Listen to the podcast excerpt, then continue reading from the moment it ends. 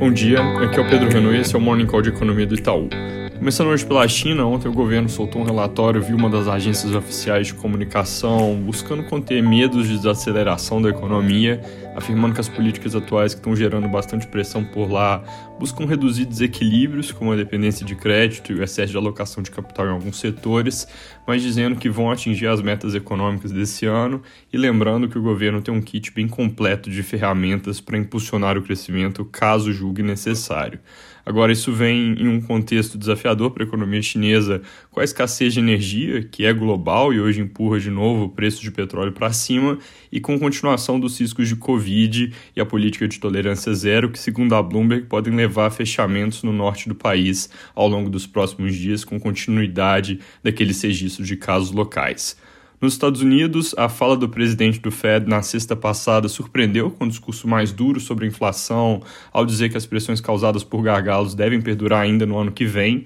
e que eles estão monitorando com muito cuidado, levando a apostas de que o tapering já comece no próximo mês e que a alta de juros no ano que vem pode acontecer mais cedo, talvez entre junho e setembro de 2022, em vez de no fim do ano, como nós esperamos atualmente. Passando pela Europa, o índice alemão de confiança das empresas veio com queda em outubro, teve leve recuo na percepção sobre a situação atual e queda mais forte na parte de expectativas, segundo o Instituto IFO, por causa de gargalos sobre produção e também alguma perda de otimismo com os próximos meses, indo em linha com outros indicadores que mostram a economia da Europa perdendo tração no quarto trimestre. Aqui no Brasil, depois da tempestade da semana passada, o noticiário foi mais vazio no fim de semana e também sem grandes novidades nos jornais de hoje. Durante a sexta-feira, circularam rumores de que o ministro Paulo Guedes iria deixar o governo, mas foram desmentidos pelo ministro e pelo presidente Bolsonaro, que falaram à imprensa em mais de uma ocasião, juntos inclusive, sobre a permanência do ministro e manutenção do compromisso fiscal.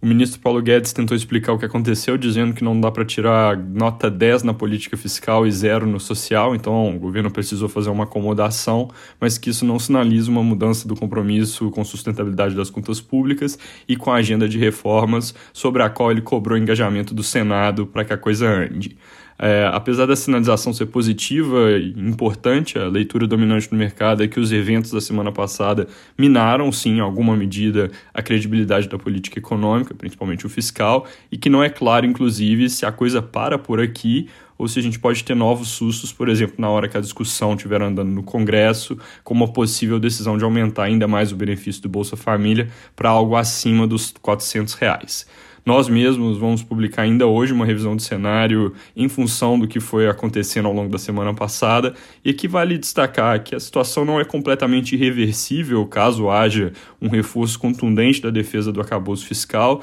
e caso ele se traduza em ações como retomada da reforma administrativa e de forma mais ampla sobre mudanças estruturais, olhando, por exemplo, para a simplificação tributária, buscando alavancar crescimento. Mudando de assunto, mas ainda sobre declarações recentes do presidente Bolsonaro, ele também disse ao longo do fim de semana que não vai intervir na Petrobras, apesar da pressão crescente de caminhoneiros para que algo seja feito sobre o preço de combustíveis, com o vale diesel prometido pelo presidente aparentemente não tendo sido suficiente para agradar a categoria. Essa semana, além de ficar de olho em como evolui o tema fiscal, com provável votação da PEC dos precatórios, amanhã no plenário da Câmara e discussões sobre parâmetros do novo programa, tem na pauta política também a votação do relatório final da CPI da pandemia. E para não deixar de mencionar, o TSE deve julgar e rejeitar a ação que pede cassação da chapa Bolsonaro-Mourão nas eleições de 2018. Também tem coisas importantes no fronte econômico, com o IPCA 15 de outubro, que deve sair amanhã com alta de 0,96% no mês.